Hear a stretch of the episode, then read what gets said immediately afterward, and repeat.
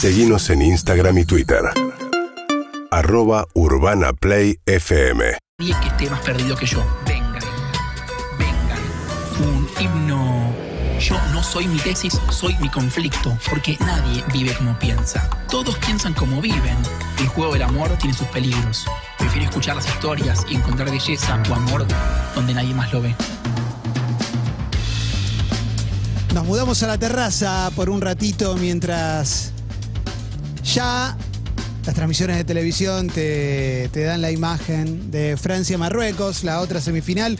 Nosotros vamos a ir a, a la columna del gran Juan Esclar porque hoy, hoy nos entusiasmó, mira, se me salieron los auriculares, nos entusiasmó desde su Instagram con un personaje espectacular, que es Truman Capote. No sé si me escuchás ahí, Juan, ¿estás bien? Sí, ¿no? Te, te escucho, pero acá Hermoso. como, como, como un amigo en la mesa de enfrente. Impresionante, volvimos a, a 2021. No te escucho, no te escucho por el micrófono, pero, pero te escucho. Nos escuchamos así. Bueno, eh, agarraste un personaje, personaje espectacular. Claro, cuando lo pusiste ahí en, en las redes, eh, lo primero que pensé es cómo no lo trajiste antes. ¿Cómo no lo traje antes? No, no Sí. sé por qué, eh, por qué no apareció antes Capote. Eh, porque la verdad que sí, cuando lo, lo agarré dije, che, acá hay, acá hay todo. Acá hay todo. De todo, sí, Acá hay sin todo. duda. Y, mm, y todas cosas que, no sé, que, que me atraviesan. Eh, Capote es un personaje realmente eh, muy jabonoso, muy complicado, eh, muy hermoso también. Sí. eh, de lo cual se saben muchas cosas, muchas cosas no. Hay mucha, hay mucha mentira, hay mucha fabricación del mismísimo capote. Eh, así que vamos a meternos ya, pero antes de eso voy a pasar una invitación. Este viernes en plataforma Nave, ahí a pasitos del planetario, es la fiesta de fin de año del Cuaderno Azul. Están todos invitados. Desde las 4 de la tarde y hasta la medianoche va a haber taller literario, eh, cosa con tu entrada y taller literario, lecturas, música, eh, va a estar la librería con los libros con descuento y cachengue al final y va a estar, por supuesto, eh, el libro Fruta de Verano de Luz Vítolo, que es una de las eh, escritoras del Cuaderno Azul, que sacó su segundo libro. Hoy se presenta a la noche en la librería del Fondo de Cultura Económica y va a haber ejemplares en la fiesta de el viernes en plataforma Nave. Bueno, vamos con. Vamos, Vamos. Vamos con el querido Capote. Bien, que nace en el sur eh, y es hijo de Lily May y Archulus, se llama el papá de, de Capote. Eh, Capote no es el apellido del papá, es el apellido del segundo marido de eh, la madre, de quien él va a tomar prestado eh, el, el apellido más adelante. Capote- García Capote se llamaba el segundo marido de la mujer. Bien, el tema es que eh, ambos estaban como muy interesados en ascender socialmente, tanto el padre como la madre, y cuando tienen dos años se divorcian y lo dejan al pobre capo, Truman solo con la tía Suk, que es, yo siempre, supe de la tía Suk, es algo como cuando estudias literatura, la tía Suk, Capote, su vida en el sur. La tía Suk no es la tía, es una señora con lo que dejaron a Capote viviendo en los años 30 en Alabama. Es muy complicada la infancia de Capote, porque él es peticito, es muy flaquito y es súper amanerado. Digo, eh, él es gay, pero ya en su infancia, más allá de su eh, elección sexual o no, ya tiene una personalidad, es muy amanerado, es muy floreado, el Truman. Flamboyant. Súper ¿no? fla- flamboyante, un nene flamboyante. Es un, Sí. nene, es un niño flamboyante. Y estamos años 30 en Alabama, en Monroeville, que ahora tiene 6.000 habitantes. y que había 30. No sé cuánto vivían. Era, era duro vivir en, en- en Alabama, en Monroeville. Y se hace muy amigo de una chica que se llama Harper Lee. Harper Lee que después va a terminar escribiendo Matar a un ruiseñor. Sí. Ella es su amiga, es eh, como una niña más fuerte, eh, medio como machona, que lo protege a Truman, que era muy delicado y, como, eh, y muy sensible. Y es su, su gran amiga. Y conectan los dos por algo que es, es muy triste, que es que la madre de Harper Lee, eh, intuimos, o, por lo menos los expertos ahora, los estudiosos en la vida de Harper Lee, dicen que era bipolar y Truman tenía el problema de su madre. Porque la madre se iba y venía. No es que eh, se hasta muy punto.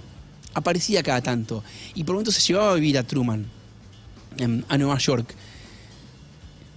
Y era. Es, es- tristísimo porque em, ella salía. Era muy sexual la madre de Truman. Era muy sexual, era muy linda. Y salía. su, su gran objetivo en la vida era pegar un marido, marido con guita. Y eh, de hecho, pues lo va a conseguir. Y en sus salidas, eh, lo dejaba encerrado a Truman en el cuarto hotel donde vivían. Y hay una. eh, voy a leer una, una cita de- del, del pobre Truman que decía: Yo golpeaba y golpeaba la puerta para poder salir, chillaba y gritaba. Eso me afectó mucho. Tengo terror a quedarme encerrado en un cuarto y terror a que me abandonen. Tengo un gran miedo a ser dejado por un amigo o por un amante. Es decir, si ya es mismo la escena de que tu mamá te abandone y se vaya es dolorosa, la madre de Truman se la hacía revivir eh, constantemente. Bien, continúa la infancia de Truman, más que nada viviendo con la tía en, en Alabama. Él ya empieza a escribir desde muy chiquito, escribe cuentos desde los 10 años, gana un concurso para infancias, es eh, como muy precoz y muy talentoso. Y finalmente se va a, Nueva York, eh, donde vive con la madre. Es un desastre esa convivencia, porque la madre además tomaba, se drogaba, estaba todo el día de fiesta. Tiene el momento en el cual viven con García Capote, que es el, marido quien le va a dar el apellido a Truman, pero pues a García Capote lo meten preso por estafa. Todo lo que contás de, sobre todo de la madre, es, eh, es como lo que va a ser él después, en definitiva, ¿no? Bueno, la identificación con- de Truman con su mamá es total. Claro. Es absoluta. Eh, y digo, uno a veces piensa, ¿no? Como, che, yo busco parejas que son como mi madre. Él, al revés, su, la identificación de él es con su mamá. Y sus parejas y todos sus amores son lo que él llama reclusos. Gente encerrada, gente tranquila. Empezando por Harper Lee, su gran amiga, que después de matar a un ruiseñor se va a escapar de la fama y va a vivir escondida en Alabama todos van a ser gente muy, gente muy reclusa. Y quiero ir primero con la historia de Harper Lee, porque es, digo, es un amor a su manera, digo, son amigos. Él se va a Nueva York, empieza a publicar cuentos, le dice a Harper Lee, venite. Ella se va a Nueva York también. A él lo contratan para escribir a sangre fría, o para cubrir el caso de los asesinatos de Holcomb. Y la contrata a ella como asistente. Y Harper Lee va eh, con Truman a hacer la investigación después de dónde va a salir a sangre fría. Y Harper Lee siempre defendió públicamente a Truman, fuertemente, pero en privado dijo sobre él, sus mentiras compulsivas eran así. Si vos le decías, ¿sabés que lo mataron a JFK? Él respondía, sí, yo manejaba el auto donde él estaba. Era muy mentiroso, muy mentiroso, era muy chismoso y muy mentiroso. Todas cosas que le sirvieron para construir su carrera y su personaje. Totalmente, pero en el- sí, tenés razón, no te la discuto. El tema es que si vos decís, che, Truman Capote, ¿cuál es su gran obra maestra? A sangre fría. ¿Por qué? Porque inaugura el non-fiction, porque es la gran novela de no ficción, eh, pero es un libro que está lleno, lleno, lleno de inventos. Claro. O sea, es. eh, digo, cuan- cuando, yo estudiaba en la facultad todavía se hablaba de A Sangre Fría como un libro de no ficción. A Sangre Fría no es un libro de no ficción. A Sangre Fría es una novela. Está Basada en hechos reales. basada en hechos reales. Pero no puedo decir que es un documento periodístico, bajo ningún punto de vista. No sé qué diría eh, Emilce Pizarro de todo esto, pero mm, voy a leer una, una cita de Jack Olsen eh, que dijo, Capote inventó por completo escenas y citas. El libro facturó 6 millones de dólares de años 60, es decir, 60 palos de ahora. Oh, Nadie quería discutir los errores de una máquina de hacer plata como esa. Es decir, se sabía encima que estaba chamullando. Se sabía, se sabía que estaba tirando fruta y durante años nos vendieron como que eh, incluso la pelea, ¿no? Una pelea muy argentina, ¿no? Así- Rodolfo Walsh contra Capote. claro, Rodolfo Rodolfo contra Capote, una pelea que eh, Capote nunca se enteró. No, pero además hay algo que, que esto que vos decís de la mentira, parte del relato que hay sobre, sobre A Sangre Fría es, eh, seguramente entrarás ahí o no, pero digo, él se enamoró, se enamoraron de él, uno de los reclusos, y de ahí sacó la información, viste como, Vamos, vamos, vamos a meternos en todo Sí. eso, pero igual tiró fruta. claro, obvio. Igual tiró fruta a morir, Truman Capote. Em, bien, pero volvamos un toque a la, eh, a la infancia, o a la infancia y a, a la juventud de, de Truman. Porque él vive con la madre, de hecho, él eh, duerme de día y escribe de noche para no tener que cruzársela a la, a la madre mucho, eh, porque la madre era un bardo. Una amiga íntima de Truman dijo, Nina Capote, porque es el, al final el nombre que adopta la mamá, Nina Capote me daba miedo. No era como las demás madres. Era extremadamente sexual y muy atractiva. Tomaba pastillas, tomaba alcohol. Era la versión malévola de Truman. Muy bueno. Era Evil Truman. Era la mamá de Stifler, pero de Truman Capote. Claro, y tomándosela toda en Nueva York. Em, como conté, lo dejaba encerrado, al, lo dejaba encerrado al, al- pibe en el hotel y para, que no se escapara y ya y por de joda. Bien, entonces, en esa. digo, hay algo extraño, hay algo complejo, porque por un lado él va a ser eh, una versión de su madre, al mismo tiempo está constantemente aterrorizado por ser abandonado, Truman Capote. Él eh, lo dice, yo vivía, vivo con terror estar encerrado en un cuarto y a que me abandonen.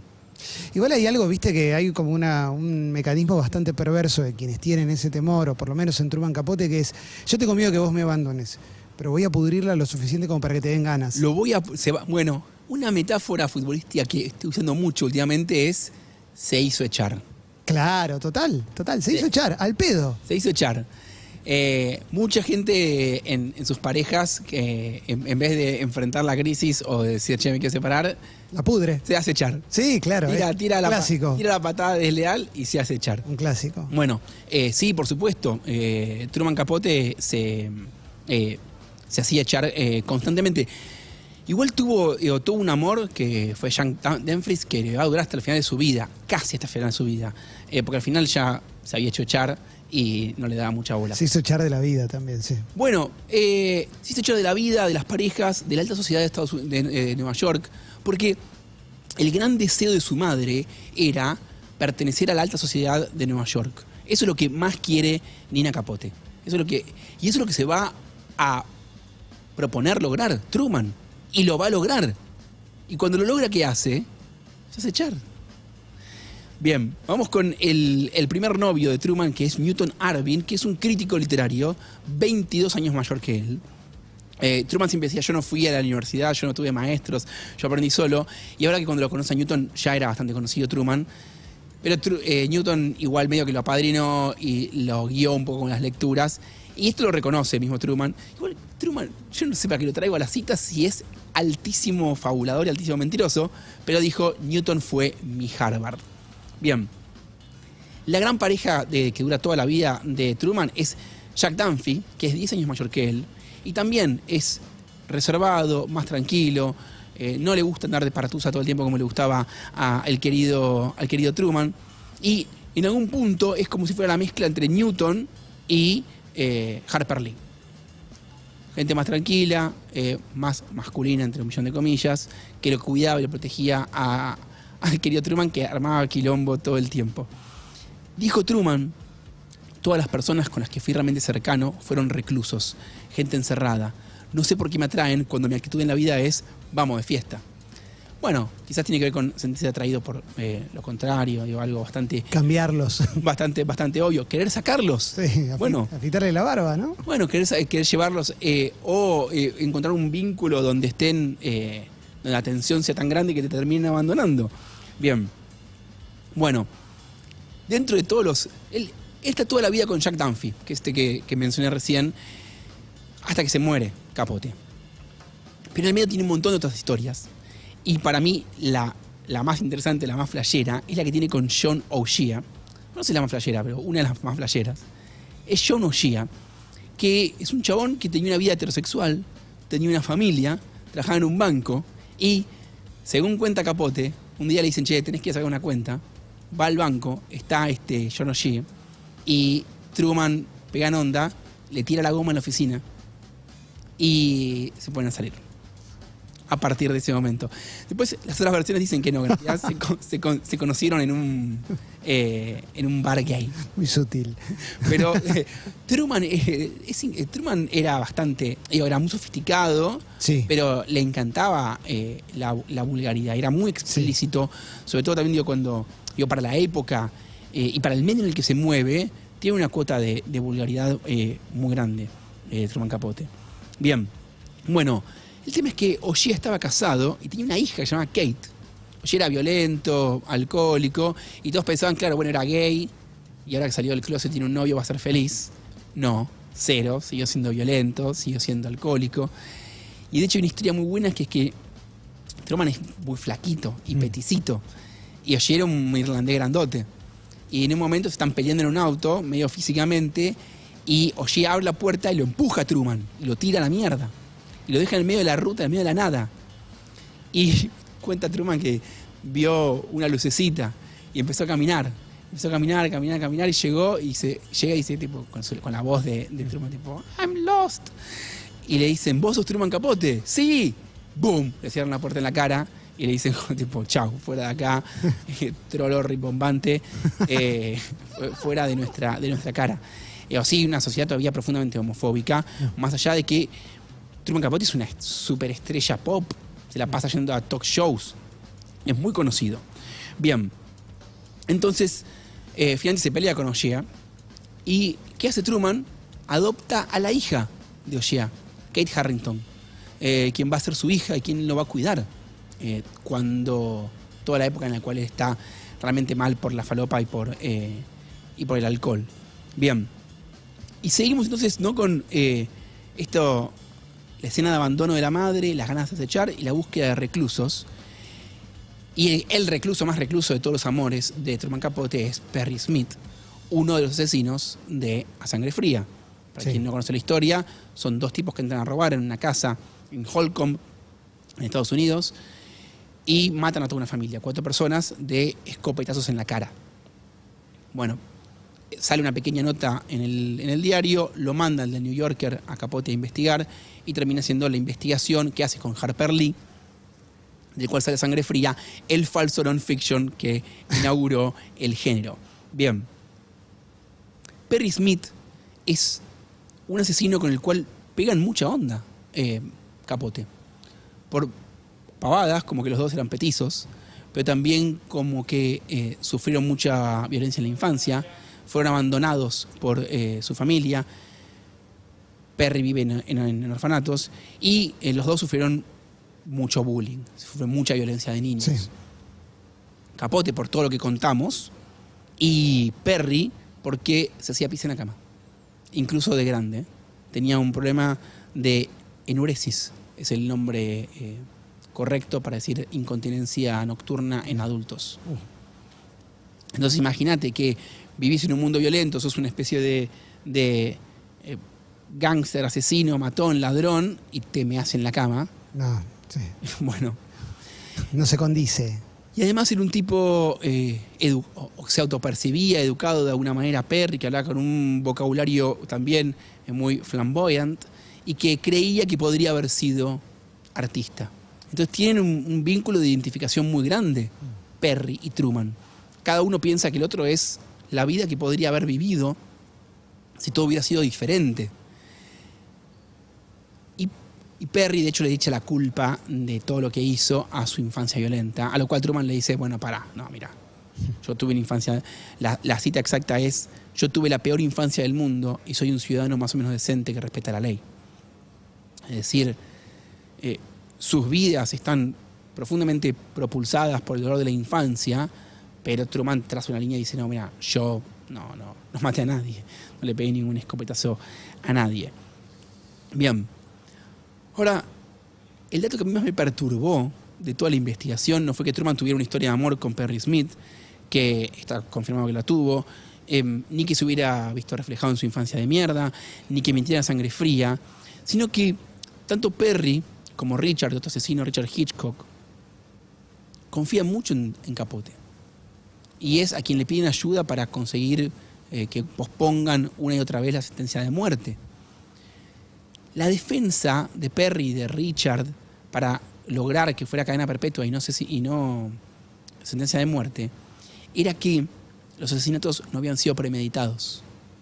Pintó. Como, bueno, fue, entraron a robar y sucedió en el medio de, de lo, de lo violento. Bueno, en el medio del proceso judicial, cuando están peleando, están con las apelaciones, Truman deja, filtra el título de la novela, que es Sangre fría. Sangre Fría. Sí, tremendo. Está diciendo, eh, mátenlos. Y de hecho, hay cartas de Truman pidiendo que los ejecuten. Pero porque a Truman le servía también para cerrar la porque novela. necesitaba cerrar la novela. Increíble, sí. O sea, Cero escrúpulos, cero. Cero escrúpulos, cero escrúpulos, Truman, cero, cero. Mintió con el libro, dijo públicamente millones de veces que era una obra de no ficción. Deja que se sepa el nombre del libro para, que, para influir en el proceso judicial Eh, y manipula activamente a gente con poder para que los ejecuten y para cerrar su obra maestra, que, que lo fue. Digo, y la jugada, la jugada le salió bien. Bien. Mueren, son ejecutados Perry Smith y Richard Hitchcock, y viene el éxito de la sangre fría, y viene la decadencia total de Truman Capote. Porque después de eso, Truman Capote no vuelve a publicar ninguna novela. No vuelve a escribir ningún gran libro. Para todos los libros tipo Música para Camaleones, todo eso, es previo a... Es previo a Sangre Mirá. Fría. Lo que viene después, lo que se, por el cual cobra un millón de dólares de adelanto, es el gran libro que va a ser de él, Plegarias Extendidas. Sí. Plegarias Extendidas es un libro sobre la alta sociedad de Estados Unidos, sobre todas sus amigas, los cisnes, the swans, como él lo llamaba. Mujeres hermosas con mucha plata, que eran sus amigas, y era como su, su gay, su artista protegido. Y él le pasa años escribiendo un libro donde básicamente les va a prender fuego a todos y a todas. El libro nunca se termina, pero saca un adelanto en la revista, en la revista Squire, un adelanto de un capítulo, y cuando sale eso, la vida de Truman se derrumba. ¿Por qué? Porque le cierran, lo echan de todos lados. Lo echan en todos lados, lo prenden fuego. Cuenta, eh, pero detalles escabrosos. Hay una escena donde cuenta de una mujer de alta sociedad teniendo una affair con otro y cuenta que cogen y ya está menstruando. Entonces, como da detalles muy íntimos y muy escabrosos, eh, que para la literatura pueden ser maravillosos, está prendiendo fuego a todas sus amigas. A toda la gente que le abrió la puerta de su mundo. Claro, que al mismo tiempo era el gran sueño de Truman Capote, Sí. pertenecer ahí. Pero es paso a tu living y hago pis ahí. O sea, es, me vas a echar. O sea, lo que cuenta todo el mundo. Hay un documental hermoso que se llama The Truman, The eh, The Truman Tapes o de, Capote Tapes, que son entrevistas hechas a los amigos de Truman después eh, de, em, de que pasa esto, en los años 80, Des- incluso después de la muerte de Truman. Y todo el mundo dice, era increíble leer ese libro, era impactante, y después decís, ¿cómo le hiciste esto a tu amiga? Sos como, sos alto hijo de puta. Lo peor. Bueno, el tema es que, claro, traiciona a dos presos y la pega con la sangre fría, traiciona a todas sus cisnes y termina destruido. Truman Capote pasa todos los años 70 y 80 entrando y saliendo de rehabilitación hasta que eh, finalmente muere por complicaciones relacionadas con la adicción. El, el informe del coroner dice liver disease, pero básicamente estaba hecho pelota de escabiar y de tomar falopa. Hay mil historias de Truman entrando y saliendo de rehabilitación y de consumiendo adentro. De como, o sea, se armaba un bar adentro de la clínica de rehabilitación. Era, eh, era bastante indómito el, el muchacho. Termina alejado de Jack Dunphy, su compañero. Termina alejada de Lee Harper, su amiga de la infancia. eh, y aislado por completo de toda la alta sociedad norteamericana, que es a donde él había querido entrar. Y, y, y es, más allá de que era medio, fue medio choto, em, Capote, es descorazonador, porque en el fondo, ¿qué, estuvo haciendo Capote toda la vida? Buscando el amor de la mamá. Si él lo que, todo lo que él busca eh, es pertenecer a la sociedad norteamericana, incluso mucho más que escribir un libro. Eh, Él termina siendo un famoso. Va a talk shows. eh, su vida es una ofrenda entera al, al amor que la mamá no le dio. A la vez también, más allá de, la- de lo de la mamá, que acá tiene un peso muy grande, quizás te hayas cruzado con gente que, por el trabajo que tenemos y demás, que se muere por ser famosa. Y quienes conocemos a gente así, la percibimos infeliz constantemente, como que en una cosa como muy insaciable y que nunca, nunca logran satisfacer su deseo y que siempre se ven mal. Siempre la gente que está buscando eso todo el tiempo, ese pertenecer a cuestiones desde lo superficial, no, nunca son felices. Yo nunca encuentro No, esa eh, gente. para nada. De hecho, tiene, para mí la fama eh, funciona exactamente igual que la falopa. Es una recompensa a corto plazo, digo, hay un shot de adrenalina Sí, por supuesto. del reconocimiento, pero después eh, te deja más vacío que antes y más triste que antes.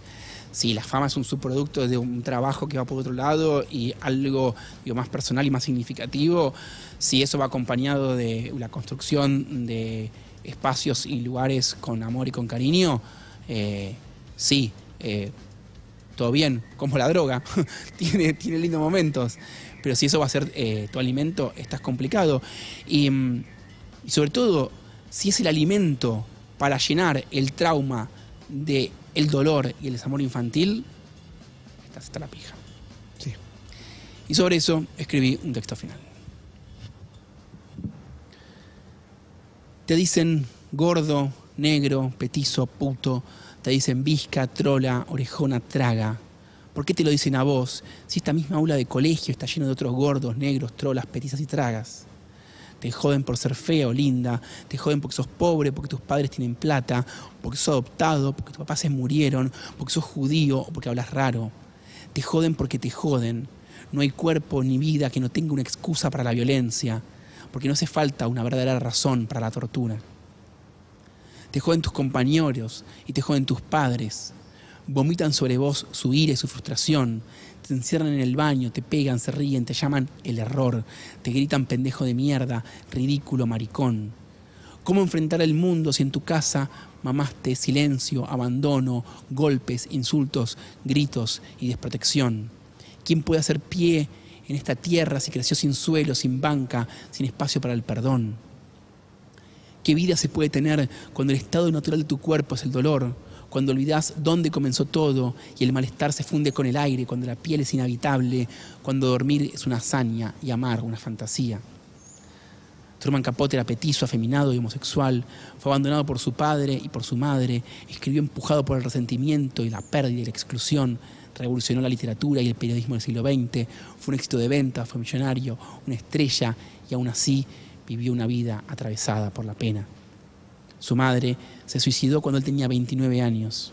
Si le preguntaban por qué tomaba, por qué se drogaba, decía, por ella, por la madre que nunca lo aceptó, para quien ser puto era una aberración. No hubo libros ni dinero que restituyeran el cariño, ni halago que aplacara el dolor, ni éxito que borrara la tristeza. Ni siquiera el amor le trajo amor, ni siquiera la amistad le trajo paz. Ya no se puede volver a la Alabama del 30, ni a la Buenos Aires de los años 90. Ya no se puede reparar el corazón roto de un niño perdido. Pero están acá, caminan de nuestra mano los futuros adultos partidos, los insomnes, los tristes, los impedidos. Todos los que mañana se van a preguntar en qué momento la vida se volvió un martirio. Están acá, caminan de nuestra mano, piden a gritos que salgamos de nosotros mismos, que ofrezcamos paciencia, palabras y amor sencillo. Eso fue Cazador Solitario, Truman Capote. Y esto es John Lennon, Mother.